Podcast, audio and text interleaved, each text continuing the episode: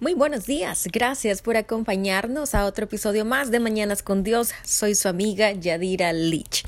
Esta mañana vamos a continuar nuestro estudio de la palabra en el libro de jueces. Esta vez estamos ya en el capítulo 8 entrando al 9 y pues recordamos que eh, el día de ayer pues estuvimos hablando acerca de lo que es la maldición y cómo la pobreza realmente em, es una maldición muchas veces operando en nuestra vida. Y pues la palabra nos decía, el Señor nos decía que necesitamos nosotros cerrar toda puerta abierta o cortar todo derecho legal que se le ha dado al enemigo para venir a matar, robar y destruir la bendición del Señor en nuestras vidas. En el capítulo 8 del libro de jueces, eh, libro en el que vemos cómo el Señor eh, levantó jueces sobre el pueblo de Israel para que les gobernaran. Nosotros podemos ver aquí en el capítulo 8 que el pueblo eh, pues se revela nuevamente. Si usted eh, sabe que el pueblo de Israel era un pueblo pues con un eh, corazón bastante rebelde y podemos ver que este después de que Gedeón pues destruye al pueblo de Madián, el pueblo que estaba levantándose en contra de ellos para destruirles, eh, podemos ver cómo el pueblo pues se revela eh, en el sentido de que Gedeón en el versículo 23 del capítulo 8 pues responde, yo no voy a ser señor sobre vosotros, o sea, yo no voy a ser rey y tampoco mi hijo va a ser rey sobre ustedes, sino que Jehová es aquel que va a señorear sobre ustedes. Eh, hasta, hasta este punto, pues, Gedeón estaba siendo obediente a lo que el Señor había establecido para eh, el pueblo. Recordemos que no es acerca de lo que nosotros queremos, sino lo que eh, em, más bien que se cumpla la voluntad del Señor en cada una de nuestras vidas. Sí, pero más adelante en el, cap en el versículo 27 nosotros vemos que eh, pues Gedeón sí aquí comete un error y lo hablamos en el episodio pasado y el error de Gedeón fue que él hizo un el cual no solamente hizo caer a los de su casa, sino que también hizo caer a todo el pueblo de Israel. O sea, él se prostituyó Israel se prostituyó tras ese efod, dice la palabra, en aquel lugar y fue tropezadero a Gedeón y a su casa. ¿Qué significa esto? Si lo conectamos con el episodio anterior, hablábamos de que la maldición no viene sin causa. O sea, cuando nosotros estamos viendo que hay patrones en nuestra familia, que hay cosas que se repiten eh, de generación en generación y muchas veces no entendemos por qué y lo vamos a poner así con este ejemplo, usted puede ver que puede haber una enfermedad que se repite como el cáncer, ¿sí? O es que eh, abuelita murió de cáncer, este, no, es que mamá o papá, este, murieron de cáncer y ahora pues yo también tengo cáncer, no. Em, después lo podemos ver en, eh, por ejemplo, adicciones, ah, es que, es que abuelito fumaba y entonces pues eh, papá, mamá pues también fumaban y ahora pues yo también. Eh, fumo o, o, a lo mejor em, esto eh, salta una generación pero aparece en la que sigue. A lo mejor papá y mamá sí fumaban, abuelitos fumaban, pero yo no fumo, pero mi hijo sí.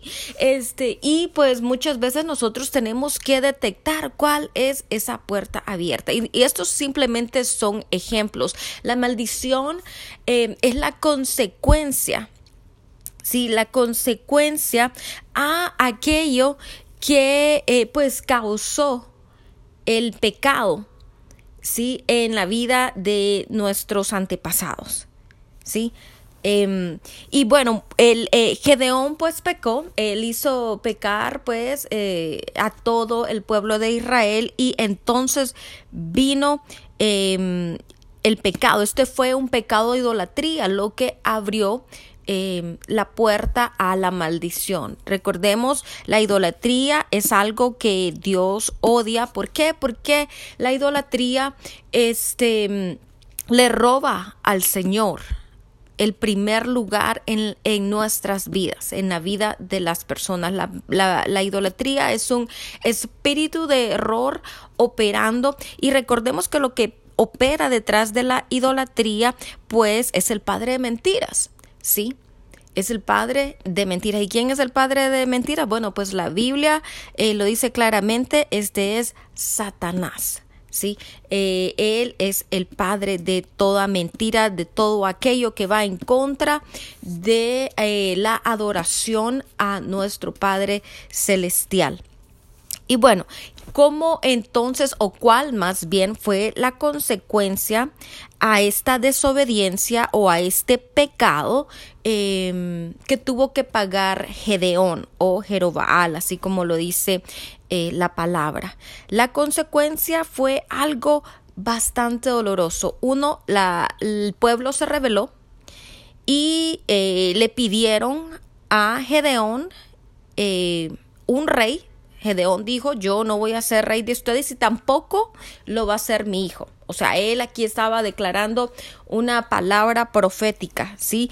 Pero más adelante la Biblia nos cuenta en el versículo 29 que Gedeón pues descansó, se fue para su casa y dice que tuvo 70 hijos porque este él estuvo pues con muchas mujeres y también eh, pues tenía concubinas y una de estas concubinas fue la madre de Abimelech. Y pues después de esto eh, murió Gedeón. ¿qué sucede después de la muerte de Gedeón bueno, se levanta en este caso Abimelech, la gente estaba pidiendo un rey para que les guiara. Y entonces Abimelech vio la oportunidad y dice, bueno, aquí, aquí me levanto yo y esta es mi oportunidad, ¿sí? Siempre vamos a ver personas que andan con em, ese anhelo, deseo, sí, de querer eh, em, eh, poder, si muchas personas buscan el poder de cualquier forma, pero no lo buscan de una forma em, de una forma eh, en la que ellos quieren agradar a Dios, sino que simplemente quieren llenar el deseo de su corazón.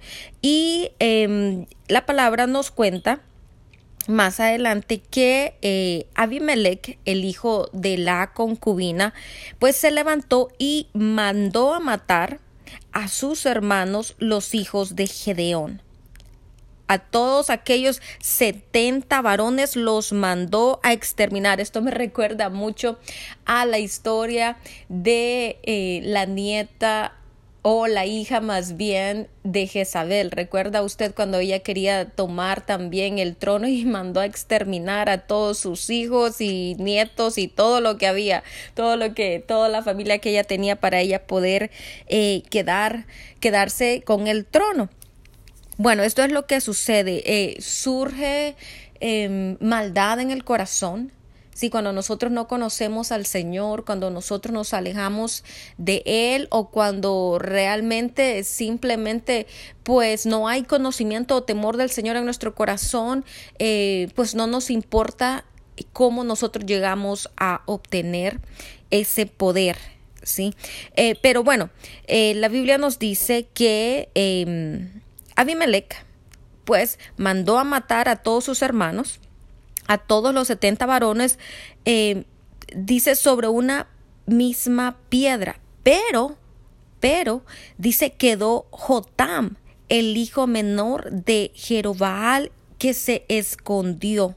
Sí, so, hubo uno, so, asesinaron a 69 eh, eh, 69 de los hijos de Gedeón, pero quedó Jotam. Y entonces dice que el pueblo se levantó, se juntaron todos los de Siquem con toda la casa de Milo y dice que fueron y eligieron a Abimelech por rey. ¿Sí?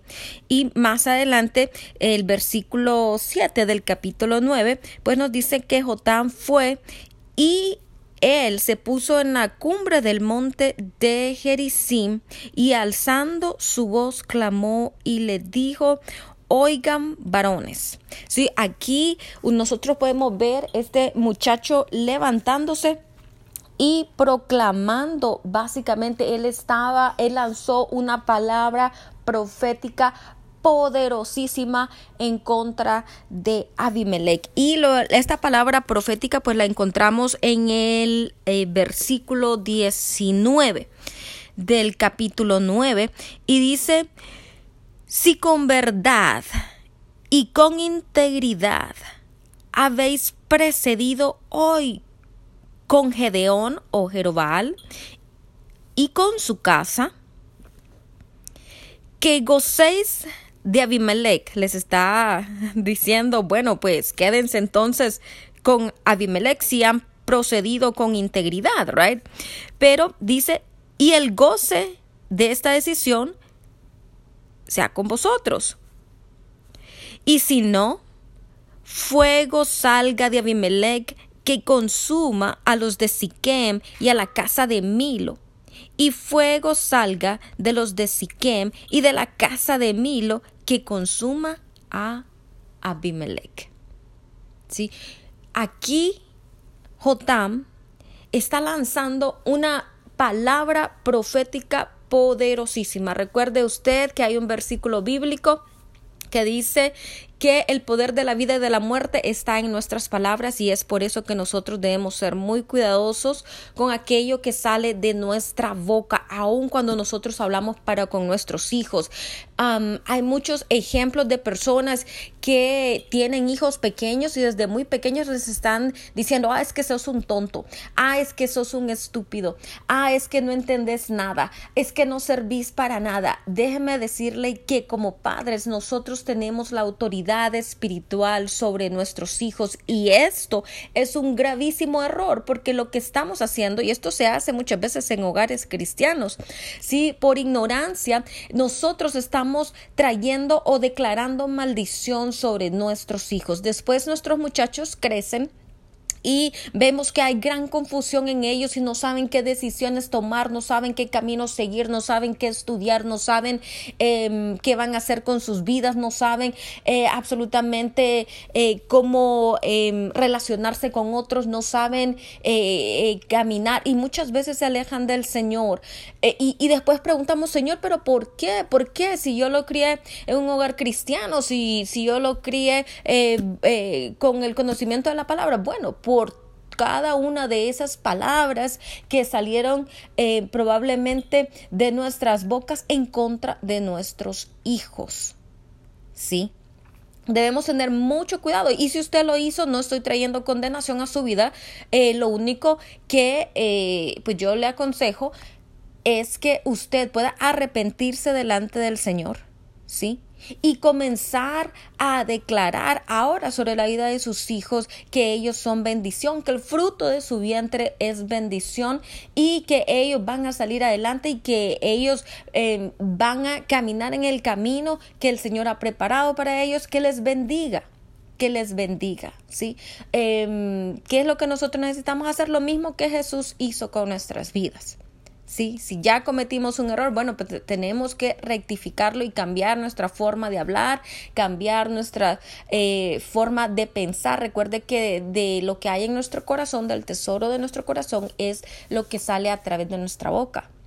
Necesitamos eh, ser redarguidos, darle el lugar al Espíritu Santo para que Él venga y traiga luz a cada una de esas áreas de nuestra vida y que pueda Él cambiar em, todas esas cosas, todos esos patrones que tenemos, patrones viejos que hemos aprendido también, porque eso fue lo que vimos o escuchamos de nuestros padres, ¿sí? Pero ahora debemos eh, nuevamente reaprender, ver y escuchar lo que el Señor hace, sí, para nosotros llevarlo a cabo, que era lo que eh, Jesús también hacía eh, con el Padre, sí.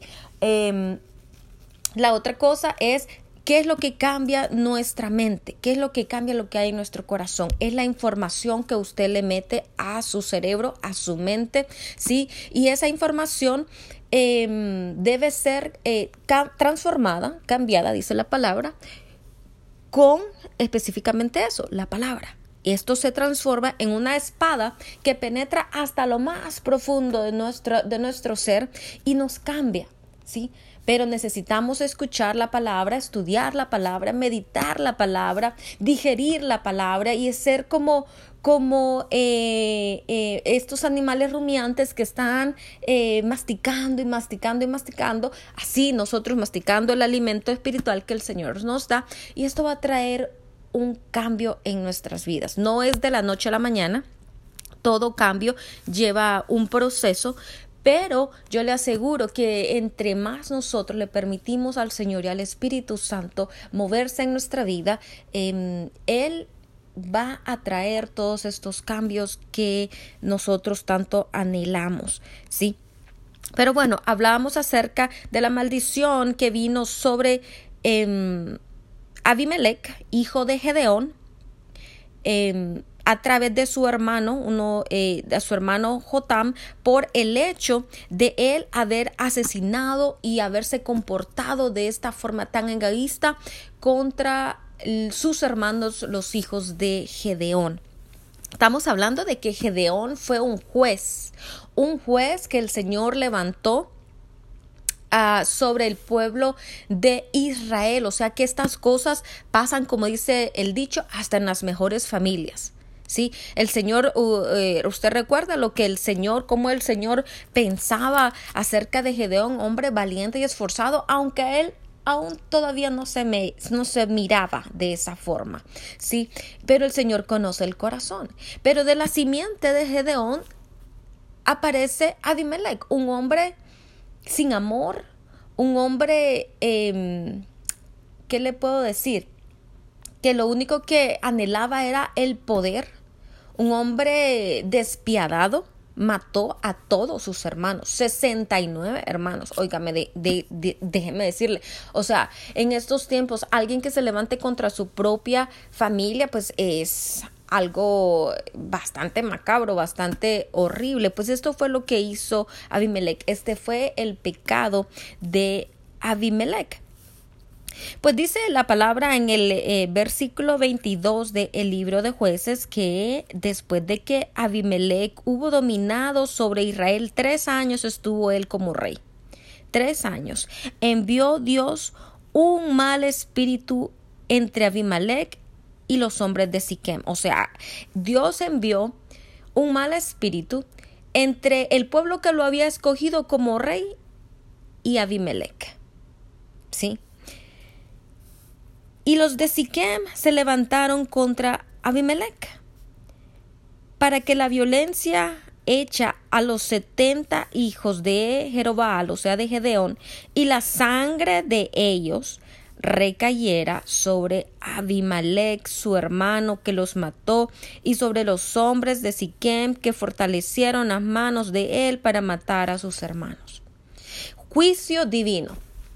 Déjeme decirle aquí que hay muchos hombres que se levantan que hay muchos hombres que cometen maldad, asesinatos, por, por ese deseo al poder, por ese deseo de alcanzar a lo mejor el poder autoridad que nunca tuvieron o manejar a lo mejor eh, las riquezas que nunca tuvieron y llegan al poder de, de, de forma eh, violenta.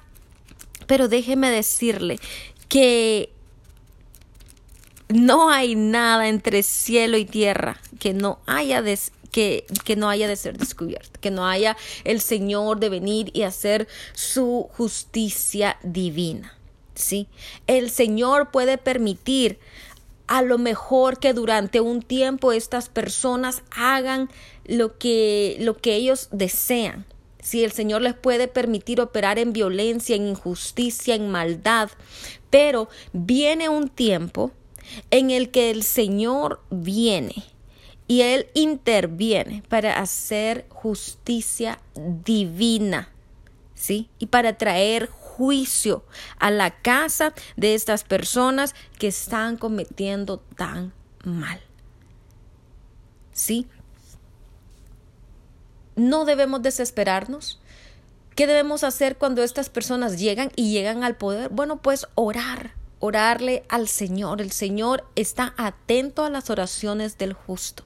El Señor escucha y ve nuestros corazones, Él ve y cuenta em, nuestras lágrimas. Él guarda nuestras lágrimas. Pero debemos orar para que esa justicia divina pueda llegar en el tiempo perfecto del Señor. Y yo le digo con todo mi corazón que dura cosa es caer en manos del Dios vivo. Dura cosa es caer en manos del Dios vivo. Yo creo que cuando nosotros erramos, cuando nosotros fallamos, lo mejor que podemos hacer es pues correr y arrepentirnos y buscar el rostro del Señor. Pero ¿qué de aquellas personas que no le conocen? Sí, por eso es que necesitamos orar nosotros por misericordia, por el favor del Señor. No es que estas personas no vayan a recibir un castigo, porque Dios es justo, Él es un juez justo, Él es el juez de jueces, recuerde usted. No es que estas personas no vayan a recibir un castigo, pero también recuerde que el Señor busca que nadie se pierda. él, es un Dios de segundas oportunidades y aunque yo sé que se escucha injusto, injusto, déjeme decirle, el Señor no es injusto. Él juzga con justicia, con integridad, con verdad. Y lo podemos ver en el caso de Pablo. Pablo fue un hombre que a lo mejor delante de nuestros ojos como cristianos, este, no perdonaríamos que él hubiese venido a matar nuestras familias simplemente o a matar o a quitar nuestras, a quitarnos nuestra vida simplemente por el hecho de ser seguidores de Cristo. Y esto era lo que Pablo hacía. ¿Sí? Él perseguía eh, familias. Eh, judio-cristianas y pues les quitaba la vida, ¿sí? O sea, pero usted ve que cuando el Señor tocó el corazón de Pablo, cuando él transformó su vida, cuando él, cuando él vino y se le presentó y él reconoció que realmente él había cometido un error, fue un hombre que utilizó toda esa pasión, porque él tenía pasión, lo único que la pasión que él tenía eh, eh, era una, una eh, lo que él pensaba, lo que, lo que le habían enseñado era religión, él no tenía una relación con el Señor, él amaba al Señor, él, él amaba al, gran yo soy, pero eh, lo que a él le habían enseñado era religión, pero el Señor vino y le quitó las escamas de sus ojos, removió la religión y le dijo, yo soy aquel que tú persigues. ¿Sí? Entonces, cuando el Señor viene y, quita ese espíritu de error, y, remueve toda la religiosidad y realmente el Señor eh, eh, le confronta, pues él entiende que estaba en un error y toda esa pasión que él sentía antes, pues se vuelca en alcanzar a todos aquellos, a todos aquellos eh, que él pues también había dañado. ¿sí? Aquellos que él había perseguido. Y eh, de ahí, pues, de él convertirse eh, en un gran misionero y todos sus viajes misioneros, nosotros podemos, eh, pues, leerlos ahí en sus epístolas.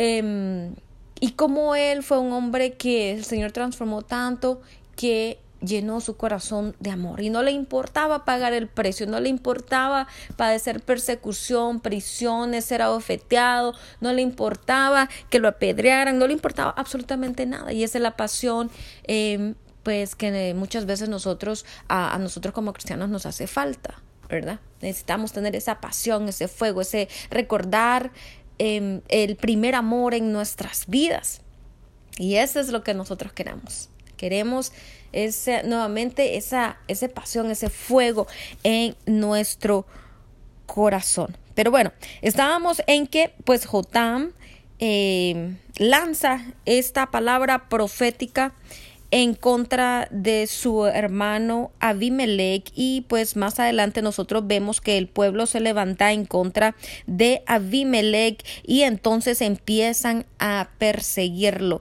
Nos vamos al versículo 50. Eh, Abimelech, después de sus tres años de reinado, pues empieza a huir y él se va a Tebes y puso sitio a Tebes y la tomó. O sea, él tomó, vino tomó la ciudad de, de, de, Tebes y en medio de aquella ciudad había una torre fortificada a la cual se retiraron todos los hombres y las mujeres y todos los señores de la ciudad de Tebes y cerraron tras sí las puertas y se subieron al techo de la torre.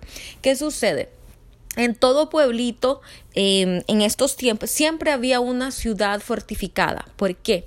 Porque cuando se levantaban eh, otras naciones, otros pueblos para venir a atacarles. Entonces todo el pueblo que vivía fuera de la ciudad subía básicamente a estas ciudades fortificadas para protegerse, cerraban las puertas y entonces ellos desde, desde eh, los muros se protegían, ya sea pues... Eh, no tirando piedras o cualquier cosa.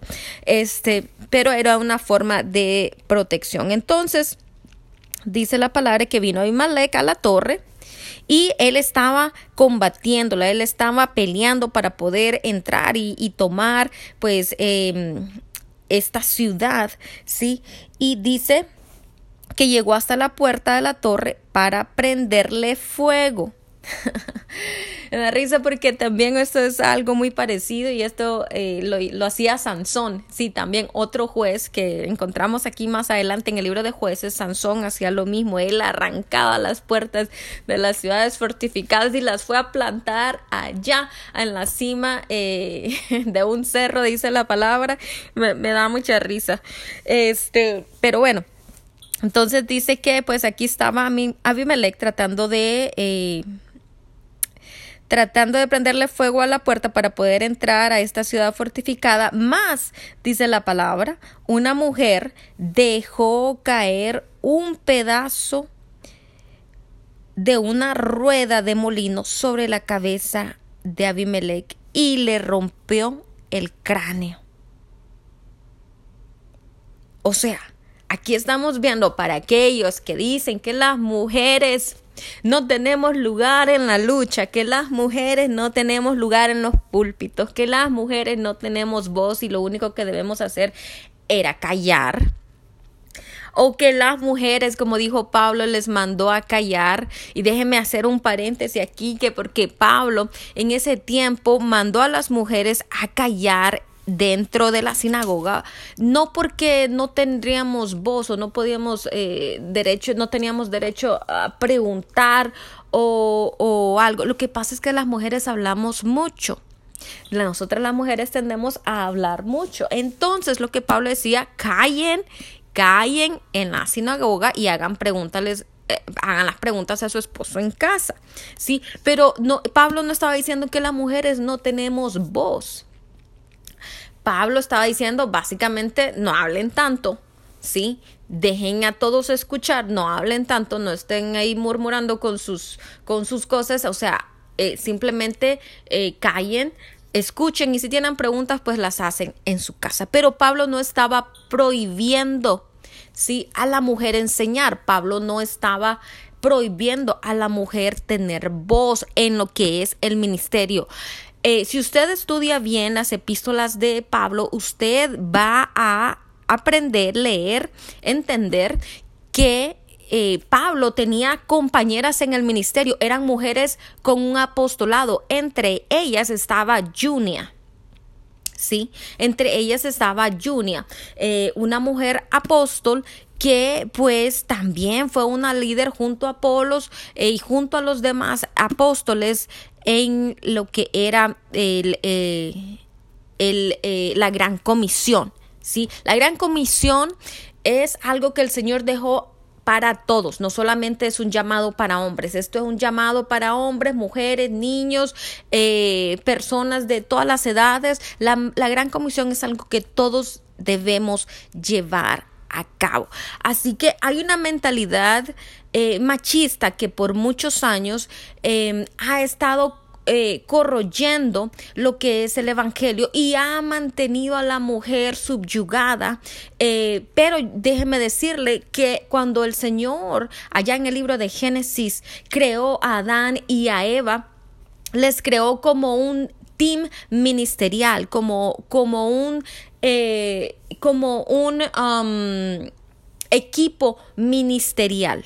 ¿Sí? No es que el hombre es más que la mujer ni la mujer más que el hombre. Ahora, no caigamos con esto en feminismo extremo, ¿sí? Porque el feminismo extremo, pues aquí nosotros ya estamos hablando de otra cosa. Pero lo que yo estoy tratando de decirle a ustedes es que el Señor a nosotras como mujeres nos ha dado un rol, un papel importante en lo que es el evangelismo. ¿Por qué? Porque nosotras eh, somos aquellas que llevamos el Evangelio, no importa si nos escuchan o no. Tenemos el ejemplo de Marta cuando ella, eh, cuando el Señor se le presentó después em, de que Él resucitó, eh, usted ve que Marta pues eh, viene y comparte la noticia.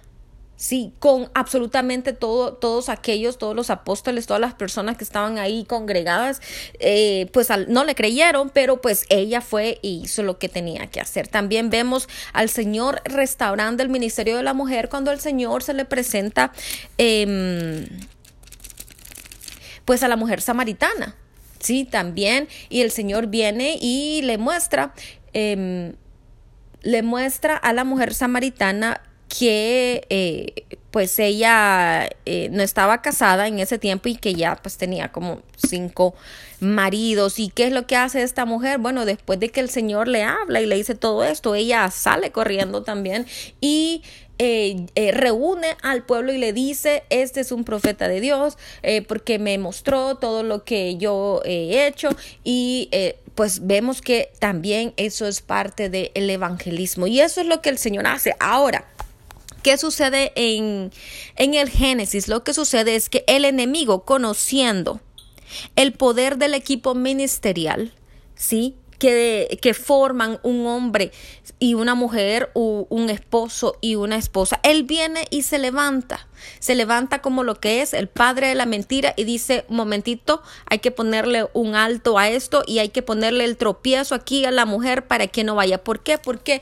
la profecía mesiánica dice que del fruto de la mujer, este, pues se levantará el Mesías. Entonces, el hombre tratando de destruir el plan del Señor con anticipación, porque recordemos que pues él también eh, eh, arman sus este, estrategias de guerra, ¿sí? Ellos tratando de buscar la victoria, yo aquí estoy buscando la palabra. Este, pues el enemigo se levanta en contra de la mujer. ¿Y cuál, es, eh, cuál sería la mejor forma de subyugar a la mujer? Es quitándole la voz diciéndole a la mujer, tú no tienes derecho a participar, tú no tienes voz, tú no sabes nada y vemos entonces cómo se levanta un ataque para eh, eh, mantener a la mujer subyugada. Lo podemos ver en estos países eh, árabes, donde la mujer muchas veces ni siquiera tienen oportunidad de opinar o eh, de manejar o de hacer cosas que nosotros, nosotros, a, nosotras las mujeres aquí en el oeste pues podemos hacer. Pero esto pues eh, es básicamente el ataque de la mujer al equipo ministerial y donde el hombre pues también se ha hecho partícipe pero como le digo, el Señor, el mismo Señor Jesucristo, eh, pues ha venido a restaurar, a levantar nuevamente el ministerio de la mujer, la voz de la mujer. Así que yo le invito a usted, yo le llamo a que pues usted predique, a que usted eh, comparta aquello que el Señor pone en su corazón, a que usted se levante, a que usted estudie, a que usted crezca. ¿Por qué? Porque el Señor nos, ha hecho, nos ha hecho, hizo al hombre y a la mujer iguales somos iguales, somos compañeros, nadie es más que nadie, somos iguales, no vamos delante, no vamos detrás, vamos al ladito, ¿sí? Eh, eh, porque esa es la voluntad del Señor. ¿sí? Ahora, cuando nos, todos nosotros podamos entender esto, déjenme decirle que el reino de las tinieblas tiembla. Cuando nosotros entendemos esta verdad, sí, el reino de las tinieblas tiembla. Porque Porque Él conoce el poder del acuerdo. Porque Él conoce que donde están dos o tres reunidos en su nombre, el Señor está ahí. Y cuando en un matrimonio, un equipo ministerial, hay acuerdo, hay paz, hay comunión. Déjeme decirle que no hay nada que el enemigo pueda hacer para destruir, ¿sí? Para matar, no hay nada. Y se levanta entonces eh, la comunión, ese pacto que el Señor estableció, que el Señor hace, em, este, con eh, eh, especialmente los matrimonios, ¿sí? Esos matrimonios em, que están sirviéndole a Él. Eh, cordón de, de, tres dobleces no se rompe fácilmente, dice la palabra, ¿sí? So, hay que buscar hacer la voluntad del Señor, pero hay que permitirle a Él también, como decíamos al principio, ser renovados a través del conocimiento de la palabra. ¿sí? Que cambie nuestra forma de pensar. Si, si antes pensábamos con una mentalidad eh, machista acerca de estas cosas, pues pidámosle al Señor eh, eh, que nos cambie, que nos transforme, que nos muestre, que nos muestre su plan, que nos muestre cuál es su voluntad, que nos muestre em, cuáles son aquellas cosas que nosotros necesitamos cambiar. Y pues bueno, el Señor utiliza, utiliza aquí a esta mujer, sí, que le deja caer el pedazo de, de, rueda de molino en la cabeza a Abimelech y entonces ahí se cumple esa palabra profética que lanzó su hermano Jotam por la maldad que habían causado él y las personas del pueblo a su padre Gedeón y dice y dice eh, la palabra hablando acerca de la justicia divina. Mire cómo es la cosa. Abimelech no murió. Sí, este, pues se le, se le quebró, se le rompió su cráneo, pero Abimelech no murió, quedó con vida. Y le dice, le dice él a, a su escudero, saca tu espada y mátame, para que no se diga de mí, una mujer lo mató. Oiga usted que no se diga de mí. Y así es el enemigo, así es como actúa el enemigo.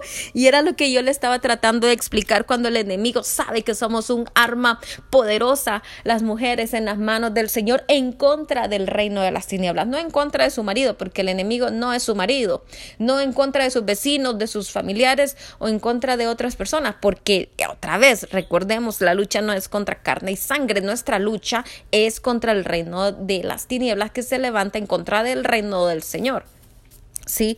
Este, entonces viene el Satanás, viene el enemigo, usted póngalo de esta forma para poder entender, y eh, le dice, mátame, para que no se diga de mí que una mujer me mató. óigame usted, óigame usted, ¿sí? Eso es lo que el enemigo dice acerca de las mujeres, eso es lo que el enemigo piensa acerca de las mujeres y por eso es que les digo y les recuerdo nuevamente, hay que levantarnos, hay que levantarnos, este... Em, siempre pues sujetas a nuestra cabeza, ¿verdad? Siempre eh, eh, sujetas, pero eh, haciendo la voluntad eh, del Señor. Claro que a, muchas veces hay muchos hombres que cuando ellos están viendo que las mujeres o sus mujeres están siendo utilizadas por el Señor, sí, porque somos ese complemento, lo que nosotros no tenemos, ellos lo tienen, lo que ellos no tienen, nosotros lo tenemos, somos ese complemento, pero muchas veces a ellos como que no les parece, a ellos como que el Señor está comenzando a utilizar más a la esposa o el Señor le está hablando más a la esposa y ya empiezan a sentir un celo espiritual. No permita que el enemigo llene su corazón con con celo espiritual. Hombre, usted, hombre de la casa, no permita que el enemigo llene su corazón con, con competencia. Sí, ya vamos a empezar a competir para ver quién, quién, quién, es el mejor, a ver a quién le habla más el Señor, o quién es más sensible a la voz del Espíritu Santo. ¿Y sabe por qué? Porque esas cosas lo único que hacen es dañar y alejar. Esas cosas lo único que hacen es eh, traer discordia. ¿Sí? Y entonces ahí sí podemos decir que el enemigo entonces está ganando la batalla. Pero cuando, cuando hay un verdadero complemento y las dos personas entienden que no es acerca de, de quién es más, sino de que somos un equipo, que somos uno, como la Biblia lo dice, ya, ya somos una sola carne, entonces pues no hay eh, lugar ¿sí? Ya no hay lugar a hacerlos a, contiendas. No, no, no. O sea, somos una sola carne. Los dos estamos caminando con un mismo propósito, enfocados en extender el reino de los cielos en esta tierra, a enfocados eh, siendo embajadores de Dios, ¿sí? Así que, eh, pues hay que, hay que mantener, tratar de mantener nuestra mente clara con esas cosas. Entonces, ¿qué es lo que sucede? El escudero eh, le atravesó con su espada y Abimelech muere. Y se fueron cada uno para su casa. Bueno, dice la palabra que así pagó Dios a Abimelech el mal que hizo contra su padre, matando a sus setenta hermanos, y todo el mal de los hombres de Siquem lo hizo Dios volver sobre sus cabezas y vino sobre ellos la maldición de Jotam, hijo de Jorobaal. Sí, clarito está aquí. ¿Qué sucede? Cuando nosotros abrimos la puerta, Jehová, eh, eh, Abimelech, perdón, perdón, abrió la puerta. Primero abrió la puerta eh, Gedeón. Gedeón abre la puerta al construir aquel efod. Eh, de oro, ¿sí? Por el cual entra pecado e idolatría, todo el pueblo este, se prostituye en contra de esta idolatría y entonces ¿qué sucede? Hay consecuencia. ¿Cuál es la consecuencia? Abimelech, su hijo, sangre de su sangre, se levanta y manda a asesinar a sus 70 hermanos, ¿sí? Esa es la consecuencia del pecado de Gedeón.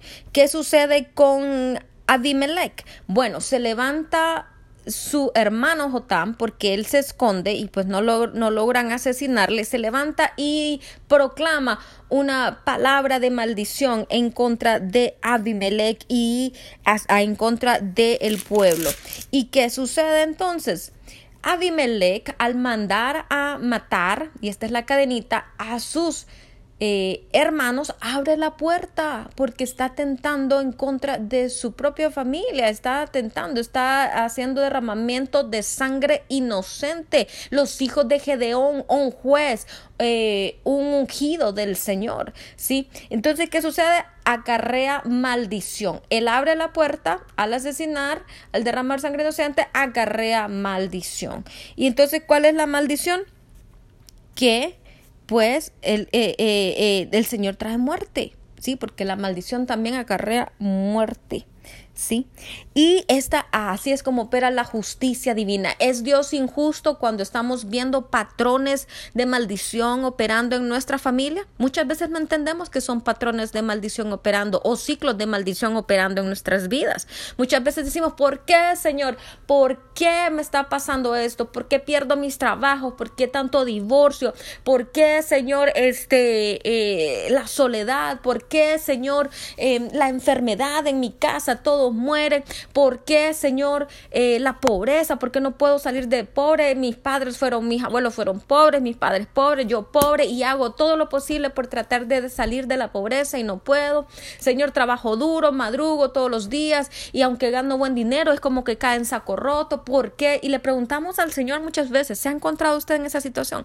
Preguntándole al Señor muchas veces el porqué de las cosas. Bueno, aquí está la cadenita. Alguien en su línea generacional abrió la puerta.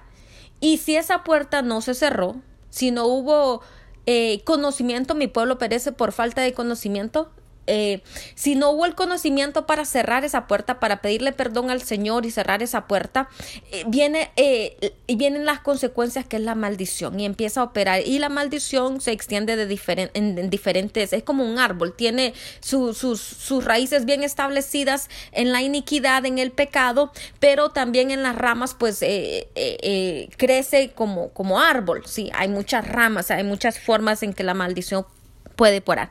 Entonces, ¿qué es lo que sucede? Vemos que pasa de padre a hijo eh, y, y, ahí va, y ahí va la cadenita, ahí va de generación en generación. Entonces, ¿qué debemos hacer?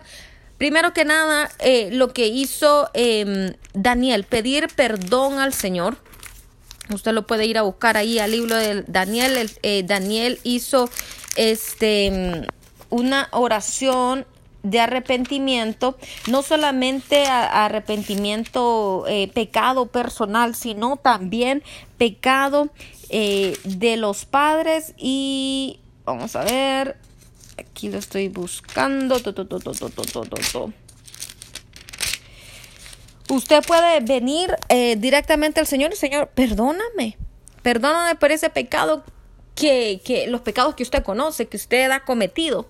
Sí, que han abierto la puerta y le han dado derecho legal al enemigo. Perdóname, Señor, con sinceridad de corazón.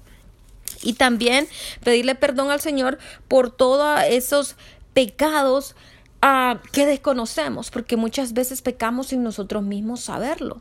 Muchas veces estamos pecando en contra del Señor sin nosotros saber este eh, eh, ¿cómo se llama? Eh, que, estamos haciendo mal, que estamos yendo en contra de la voluntad del Señor y estamos en rebeldía, en anarquía. Sí, eh, estamos a lo mejor adorando cosas que no, que, debemos dejar.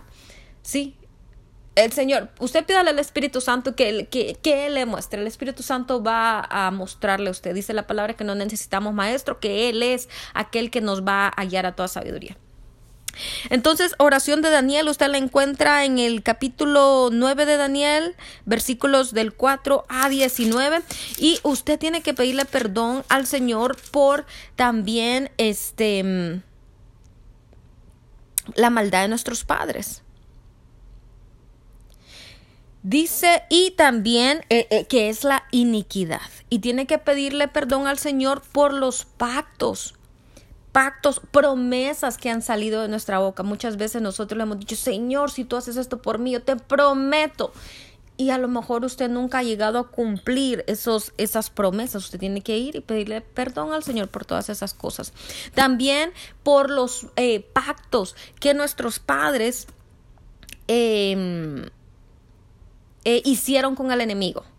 ¿Sí? Ya sea este, eh, personas en nuestras familias que entregaron eh, eh, siendo partícipes de ocultismo, brujería, hechicería, todas esas cosas que pueden estar operando en nuestra familia, fueron entregados todos los miembros de la familia. A lo mejor son parte de alguna eh, eh, logia masónica, sí, donde usted sabe que cuando usted se vuelve miembro, pues la maldición cae sobre todos los miembros de la familia cuando estas personas eh, deciden dejar las logias o apartarse de ellas. A lo mejor este hicieron nuestras parentelas, a lo mejor usted no lo ha hecho, pero pero alguien en su familia hizo pacto con demonios. ¿Sí?